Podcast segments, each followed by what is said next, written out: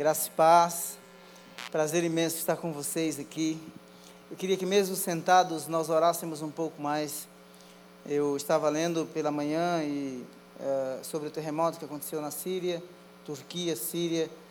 Então já ultrapassa aí mais de 20 mil mortos. E eu, eu, eu vi algumas cenas, algumas fotos assim, bem tristes, não é? E eu gostaria que nós orássemos. E uma das imagens muito fortes que eu tenho no meu coração, quando eu falo de oração, é que o sumo sacerdote no Antigo Testamento, ele tinha no seu peito, escrito em pedras, o nome das doze tribos de Israel. Então, quando ele entrava na presença do Senhor, ele levava o nome das doze tribos de Israel, a nação de Israel, é, diante do Senhor. Eu gostaria que nós carregássemos nesses dias, não é? Assim, o nome da a, a, a Turquia, a Síria, as famílias que estão enlutadas, aqueles que ainda estão nos escombros, que Deus realmente derrame um peso de oração, de intercessão por esses países. Amém? Vamos nos colocar em pé? Vamos para a gente orar? Você pode levantar a sua voz? Ó Deus, em nome de Jesus, nós nós somos gratos a Ti pela oportunidade que temos de abençoar a Turquia, de abençoar a Síria. Deus eterno, quanta dor, quanto sofrimento, quantas mortes, quantas famílias enlutadas. Senhor, cidades foram devastadas, famílias estão sofrendo porque os seus entes queridos ainda estão desaparecidos. Deus, em nome de Jesus, nós oramos para que o Senhor console, consola com o consolo que vem, Senhor dos céus, da tua graça, que vem do teu espírito. Consola o coração do povo turco, dos sírios, das famílias, em nome de Jesus. Oramos, Deus eterno, para que aqueles que ainda estão no meio dos escombros, vivos, que o Senhor os preserve com vida. Em nome de Jesus. Em nome de Jesus. Nós abençoamos a Turquia, nós abençoamos a Síria. Deus eterno, cobre aquela nação com a tua graça. Põe a tua nuvem de glória, Senhor, nestes países, em nome de Jesus. Em nome de Jesus. Senhor eterno, que muitos turcos e sírios tenham uma experiência profunda em receberem o consolo, a graça. Força que vem somente do Senhor, do Criador dos céus, dos céus e da terra. Abençoamos as equipes que estão trabalhando incansavelmente, horas e horas a fio.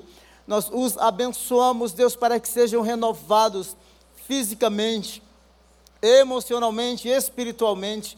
Em nome de Jesus, em nome de Jesus, oramos, Deus eterno, pelas equipes de apoio também, para que recebam o refrigério que precisam para dar su suporte àqueles que estão trabalhando no, no, no resgate das vidas, em nome de Jesus. Oramos, Deus eterno, pela igreja na Turquia, pela igreja na Síria. Deus eterno, muitas famílias, muitos crentes perderam seus entes queridos e também estão sofrendo. Oramos por eles e os abençoamos para que o Senhor os visite em nome de Jesus. Visita aquela nação, Senhor. Cobre, Senhor eterno, a Turquia, a Síria, com a tua graça. Banha estas nações com o teu amor. Em nome de Jesus, derrame sobre eles o teu favor. Em nome de Jesus, oramos pelo Brasil, abençoamos a nossa nação. Pedimos, ó Deus eterno, que o Senhor levante a igreja brasileira com ousadia, uma igreja comprometida com a tua palavra, com o evangelho, em nome de Jesus. Senhor, que a gente não se desvie nem para a direita e nem para a esquerda, que o Senhor seja o nosso foco, que a tua palavra de vida, que a tua palavra que transforma, esteja continuamente nos nossos lábios e que ela seja liberada, proclamada, orada em nome de Jesus. Deus eterno, levante a liderança da igreja brasileira com ousadia, dar-nos uma visão muito mais ampliada da que temos hoje, de olhar para a nossa cidade, de olhar para o nosso Brasil e através do Brasil alcançarmos as nações.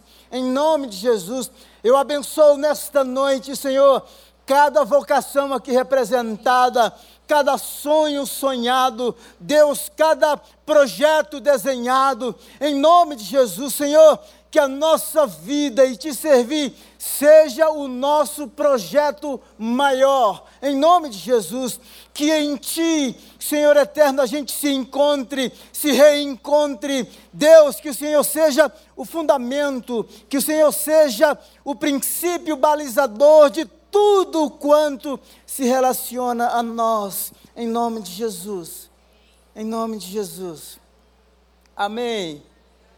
Glória a Deus. Você pode sentar, por favor. Ah, queria que você orasse, continuasse orando, abençoando o Desperta, para que a gente tenha um tempo assim muito precioso. Nós estamos em busca de renovação espiritual e nós precisamos de um toque novo do Senhor. Amém? Você precisa de algo novo de Deus? Então nós nós estaremos aqui buscando a presença do Senhor e pedindo que ele derrame sobre nós a graça dele, o poder do Espírito Santo vindo sobre nós de maneira muito intensa. É isso que nós que nós precisamos. Se eu lhe fizesse uma pergunta, você não precisa me responder, não é? Mas se alguém te perguntasse Quais são as ameaças que te assustam no século 21? Quais respostas, ou qual resposta você daria? Não é? Alguns dias atrás teve aí o encontro global para discutir é, o aquecimento global, não é? produzir energias limpas ou renováveis e assim por diante.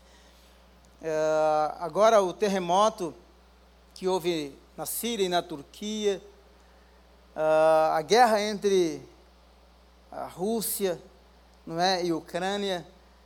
E, o que, é que te ameaça? O que, é que te assusta? Se é que te assusta. E quando você olha esses, esses eventos, é, o, o que você pensa? O que você pensa? Quais são os seus temores, as suas inseguranças, os seus receios? Porque nós vivemos assim, dias tão complicados, não é? Dias tão difíceis. Talvez coisas que não imaginávamos, ou que jamais pensávamos que iria estar assim de uma forma tão aberta, tão exposta, e que de repente a gente se assusta e diz assim: Maranata, a hora vem, Senhor Jesus, vem buscar a tua igreja, vem buscar o teu povo. Eu quero conversar um pouquinho, e o tema que eu vou falar no Desperta é sobre lamento. Eu não vou falar sobre lamento hoje, eu vou deixar para falar no Desperta, mas. É, Quais são os perigos iminentes? E o que esses perigos iminentes, como guerras, pestes, pragas, não é? conflitos entre nações, o esfriamento do amor, como devemos nos posicionar e o que Deus está querendo falar conosco, como o seu povo, como a sua igreja, num tempo de tanta calamidade. O profeta Joel, ele descreve, ele fala sobre o juízo iminente de Deus.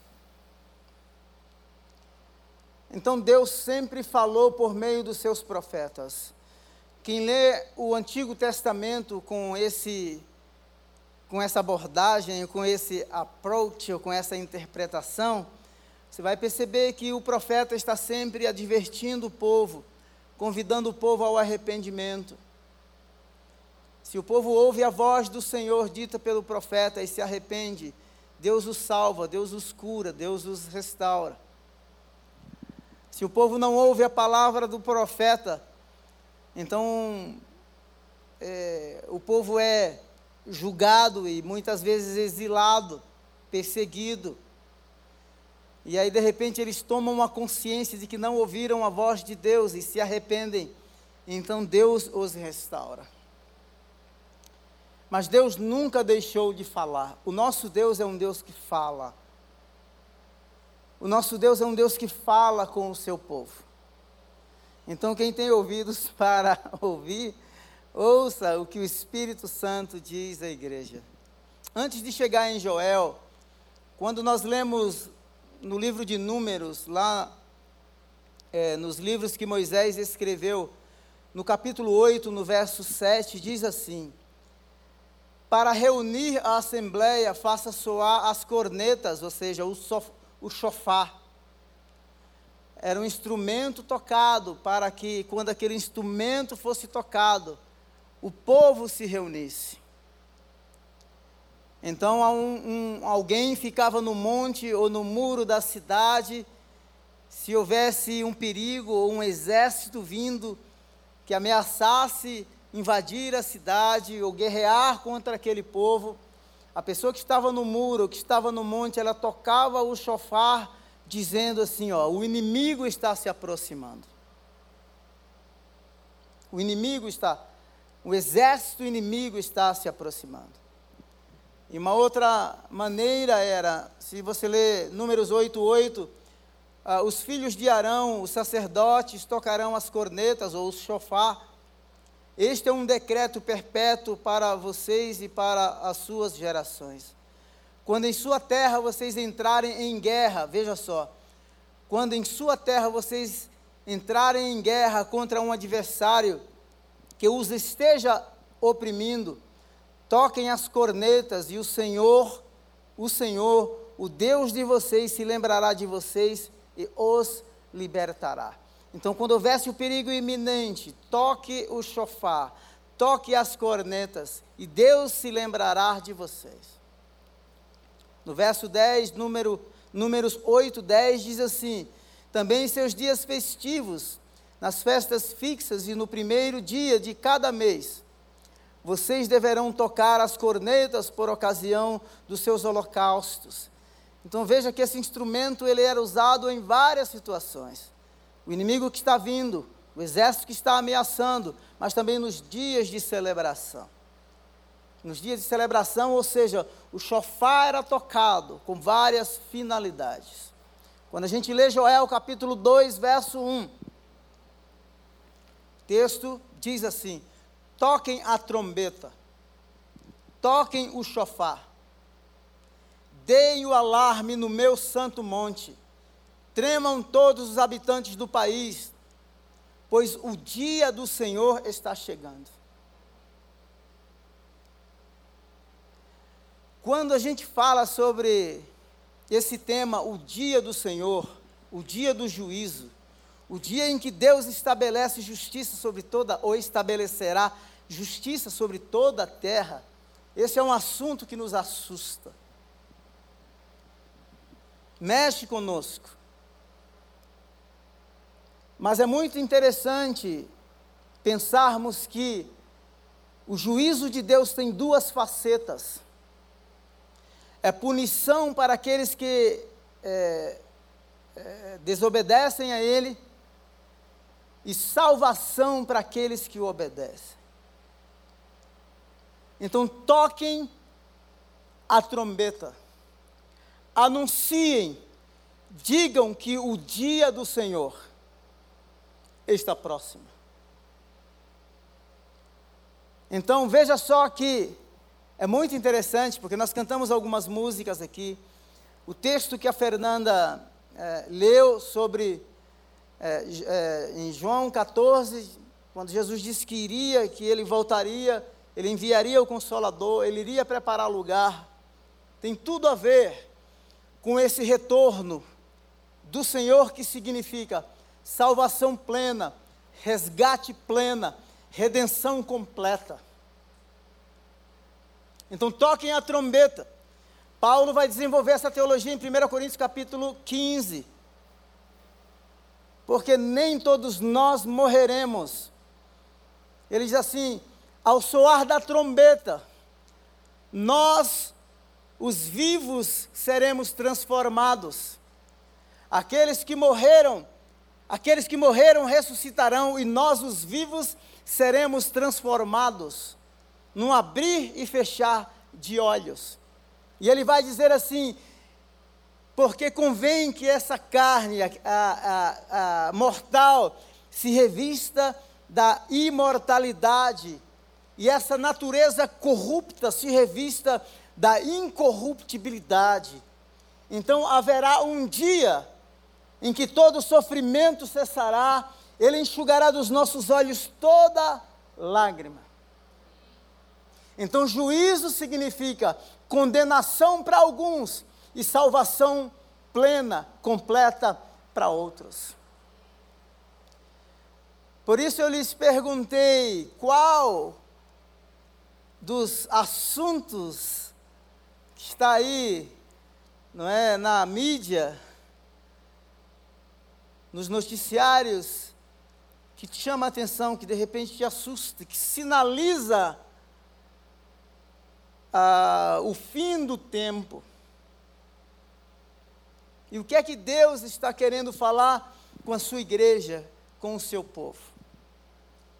Então o profeta está dizendo assim: toquem a trombeta.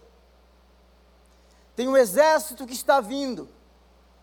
Pragas de gafanhoto, há uma discussão que pode ser explorado melhor depois.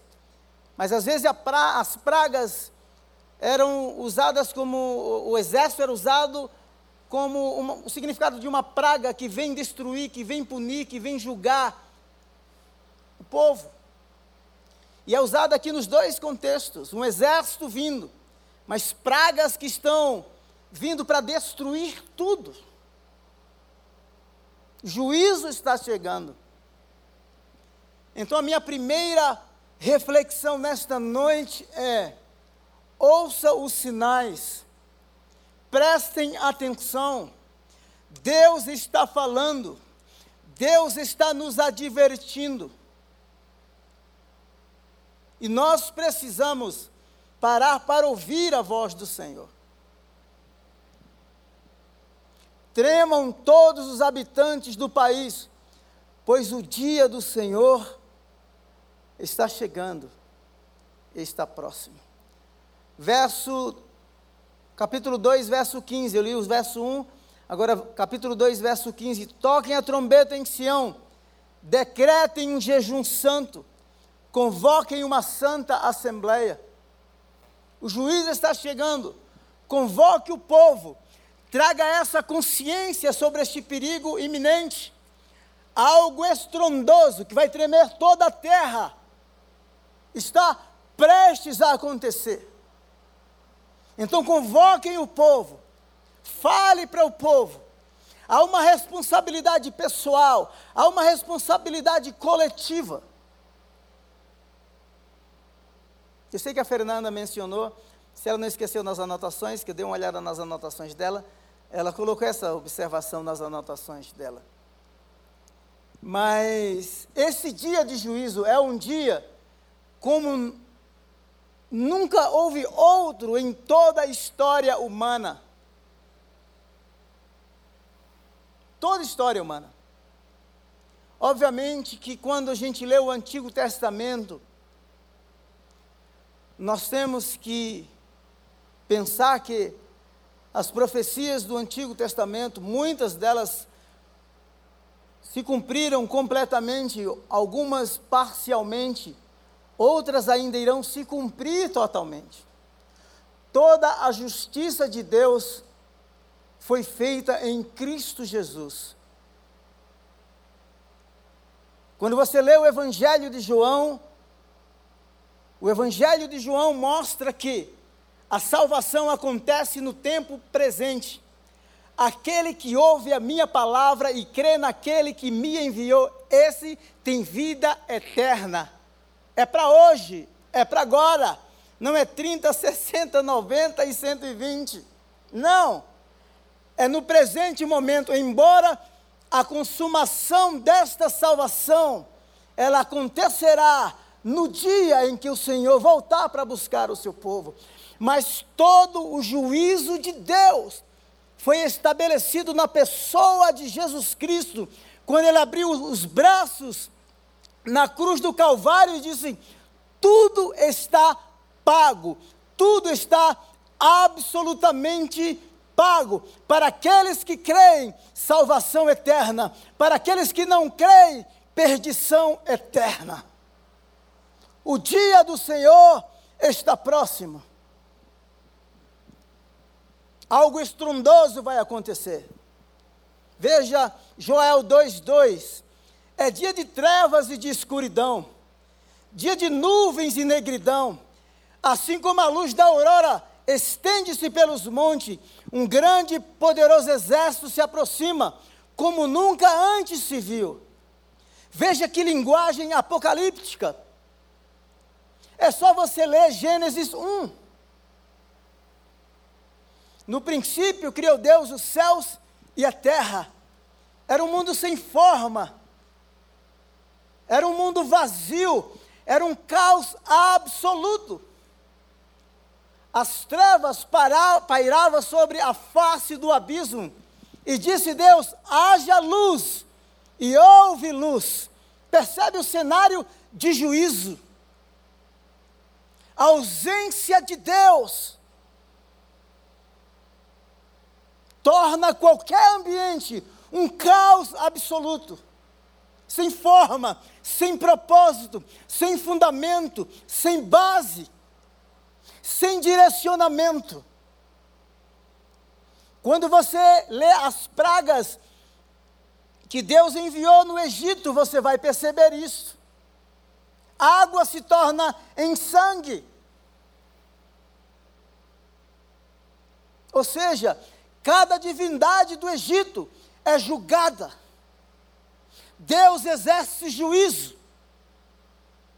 Aqueles que não o receberam, que não creram na sua revelação, nas palavras proferidas por Moisés, são julgados, inclusive o primogênito de Faraó, que seria um Deus sucessor do seu pai, é morto.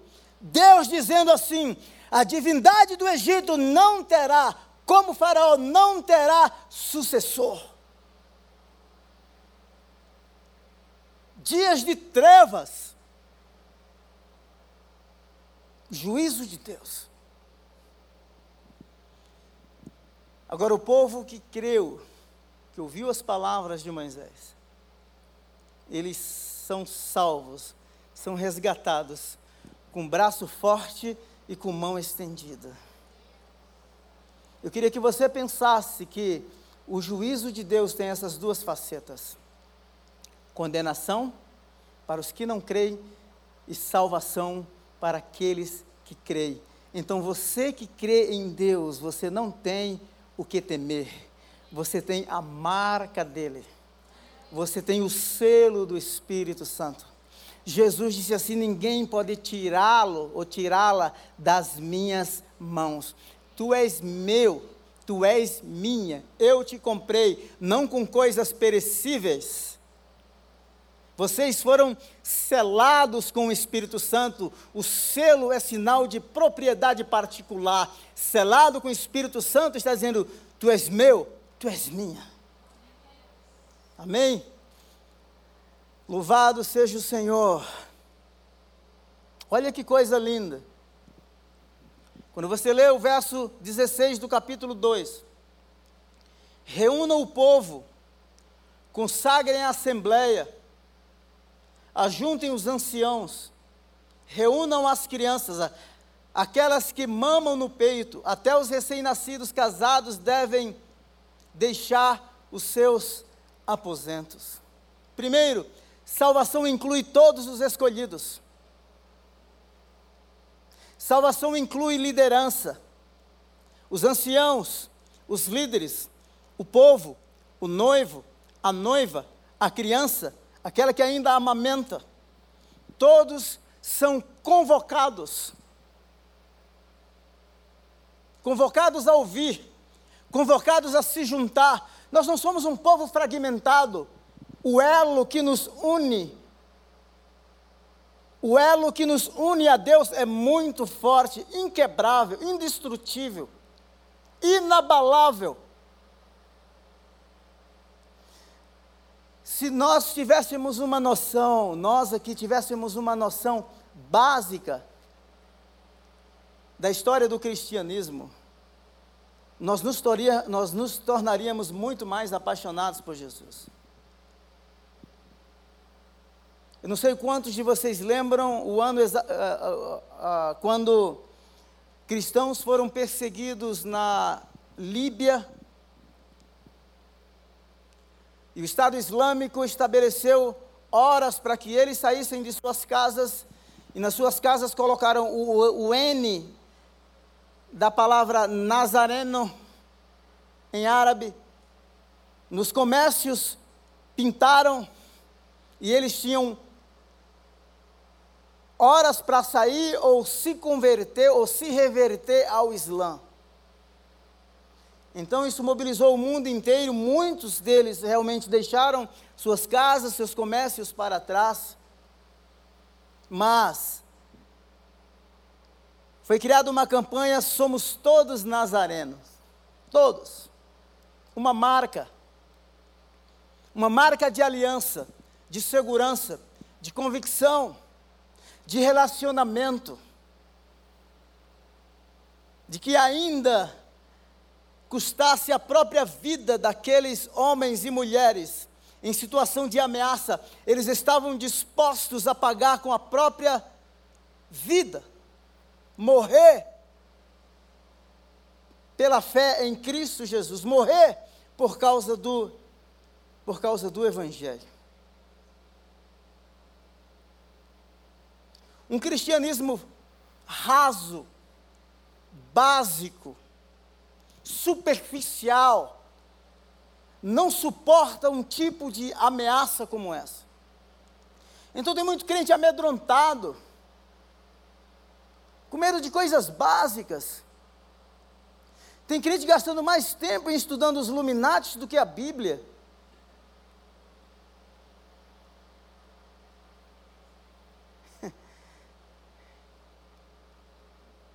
Medite nessa palavra de noite. Busque o Senhor. Não tenha medo. O juízo iminente para alguns representa condenação, para nós é resgate, é salvação, é redenção, é experimentar o braço do Deus forte todo-poderoso trabalhando em nosso favor. É os céus vindo até a terra é Deus vindo até nós.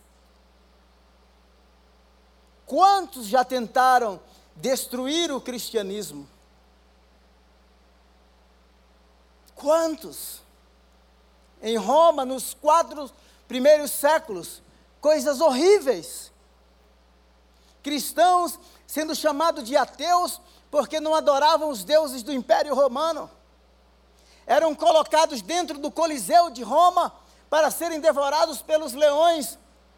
E eles tinham que confessar que criam no César ou no imperador como um Deus, ou eram considerados ateus. E mandavam que eles se baixassem e confessassem César como um Deus, o imperador como um Deus. E os cristãos, nos meios da, do Coliseu de Roma, apontava para a plataforma, a audiência, o povo, e dizia assim: baixem-se os ateus. E os cristãos eram devorados, pagaram com suas próprias vidas, sendo devorados pelos leões.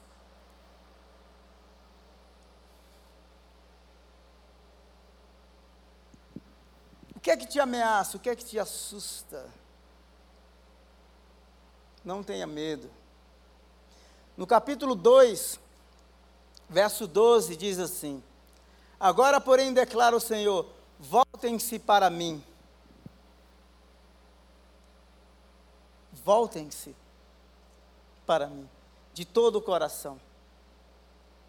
Coração como centro da vida, com jejum, lamento e pranto, com arrependimento. Só há relacionamento, reconciliação genuína se houver arrependimento. Ah, na teologia judaica, o arrependimento é considerado como a doutrina da salvação. Voltem-se. Voltem-se humilhados. Vocês que quebraram a aliança comigo. Vocês que adoraram outros deuses. Arrependam-se. Voltem-se. Olha o que diz o verso 13 rasguem o coração e não as vestes. O Evangelho, quando vem, vem para dividir. O Evangelho, quando vem, vem para rasgar. O Evangelho, quando vem, vem para confrontar. Eu não sei quantos ouviram, mas no, dois domingos atrás, quando eu preguei, tem uma frase de Billy Graham que ele diz assim: Olha, a salvação não vai te custar nada, mas o discipulado, seguir a Cristo, vai custar tudo o que você tem. O Evangelho vem para rasgar. Um rabino certa vez disse: os crentes proclamam que o Messias veio, mas eu não vejo revolução na vida deles. Nós judeus cremos que quando o Messias vier, uma revolução vai acontecer. Se a sua vida foi revolucionada pelo Evangelho, eu digo a você que em você chegou um novo governo, o reino de Deus chegou. Ah, esse evangelho soft, light, da publicidade, não é? Rick Warren diz assim: ah, os crentes falam dos céus, mas eles trabalham dia e noite para viver na terra. Contrassenso. Queremos tanto o paraíso, não é? Na nossa teologia, nos nossos lábios. E o coração? O coração nós juntamos tesouro onde a traça e a ferrugem consomem e os ladrões roubam. No coração nós estamos divididos.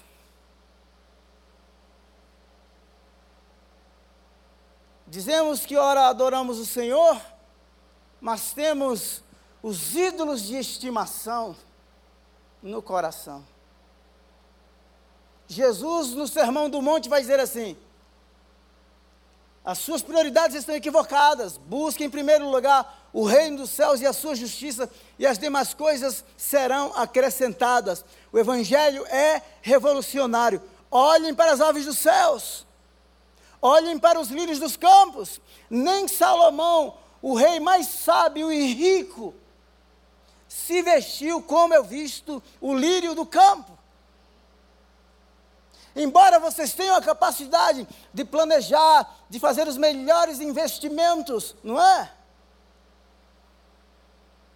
Mas é o seguinte: vocês continuam sendo consumidos pela ansiedade. Agora, olha para as aves dos céus. não estou falando que você não tem que ter as suas economias, não é isso. Mas maldito o homem e a mulher que faz de si mesmo o seu braço forte. Maldito. Confie em Deus. Busque o reino de Deus e a sua justiça. Rasgue o coração rasgue o coração. Voltem-se para o Senhor. Ele está dizendo assim: não as vestes. Não é algo estético, externo, superficial, aparente, não é? Por dentro muito bonito, todo retocado ou retocada de tudo quanto é jeito, bem saradinho, malhadinho, malhadinha, não é? E dentro, a essência, a base, a natureza Sabe? Aquele ser indomável que está dentro de nós. Como que está isso? O estético, maravilhoso. O externo, muito bem retocado. Aparência, perfeita. E nós vivemos essa cultura da pós-modernidade, não é uma palavra bonita, não é? Na modernidade era ser intelectual, a cultura é a cultura do corpo. Nós não compramos produtos, nós compramos experiências. Nós não compramos produtos, nós compramos o prazer do produto.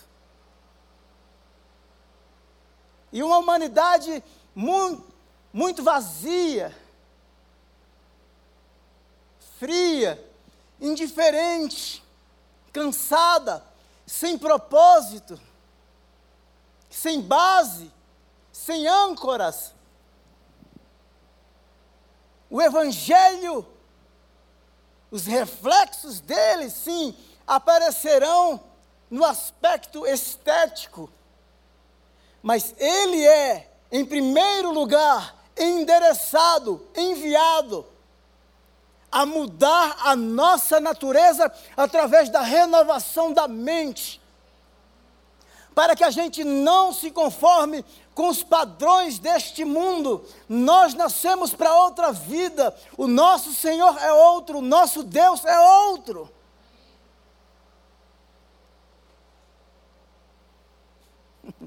Você vai me chamar aqui de novo, Fernanda? Esquece. Vai me chamar de novo. Então veja só, rasguem o coração e não as vestes. Havia culto, mas era externo. Lembra daqueles que jejuavam lá no Sermão do Monte, não é? Eles jejuavam, eles ofertavam, e o culto era um espetáculo, era um teatro. Um verdadeiro teatro. Jesus vai dizer assim, ó, seguinte, os lábios de vocês estão bem próximos, né? Falam muitas coisas, mas o coração muito distante. Muito, longe. Sabe qual é o verdadeiro culto? Entra lá no seu quarto. E o Pai, não é, que te vê em secreto te abençoará publicamente. Nós somos chamados a termos esse relacionamento próximo com aquele que nos salvou, que nos resgatou, porque nós somos dele. Nós perdemos a autonomia. Esse negócio de crente diz assim, não, eu tenho livre-arbítrio. Até que ponto você tem livre-arbítrio? Até que ponto você tem realmente, é, é, você consegue fazer aquilo que você quer? Se você disser que tem, você é a sua própria lei. Nós recebemos uma nova lei, nós nascemos para uma outra vida. Não é mais um código externo, não é escrito em tábuas de pedra, não. A lei agora, a instrução do Senhor foi escrita nas paredes do nosso coração. E nós temos que andar de acordo com essa instrução.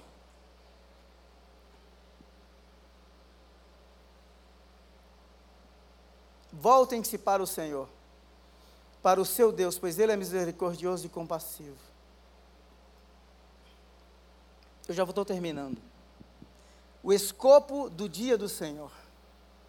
Deixe-me dizer uma coisa que eu acho interessante, porque muitos crentes têm medo do dia do arrebatamento, não é? Tem medo do dia do julgamento, não é? e etc. Tem crente que nem dorme. Espero que você durma essa noite. Mas o dia do juízo afetará toda a terra. Se você ler Joel com essa perspectiva, tudo, a criação, os animais, o templo do Senhor, não dá, eu não vou conseguir ler tudo, não é? A terra seca, a semente é plantada, mas ela não germina. Falta o alimento no templo do Senhor. Tudo uma sequidão tenebrosa. Veja só, que no dia do juízo, o templo do Senhor é afetado. Isso significa que em dias de crise, momentos de crise profunda que precede o julgamento de Deus, nós seremos afetados de alguma maneira. A economia, quando é afetada, nós somos afetados. Mas quando a gente olha o cenário lá no Egito, para ilustrar melhor, o povo estava sendo oprimido, eles estavam sofrendo, estavam sofrendo. A grande sacada é que quando sofremos, nós temos consolo. Quando nós temos falta, temos um Deus que provê. Quando o sistema político está mandando matar, que era isso que Faraó dizia: mate as crianças. As crianças estão nascendo. Essa é a diferença. O nosso Deus é o Deus dos deuses, Ele é o Senhor dos senhores. Então, embora a gente sofra e tenhamos que lamentar e sofremos as consequências, porque enquanto estivermos neste mundo, nós vamos sentir na pele dores neste mundo, a grande diferença é que nós temos um Deus que está ao nosso lado, que prometeu que nunca nos deixaria e que nunca nos desampararia. Essa é a grande diferença.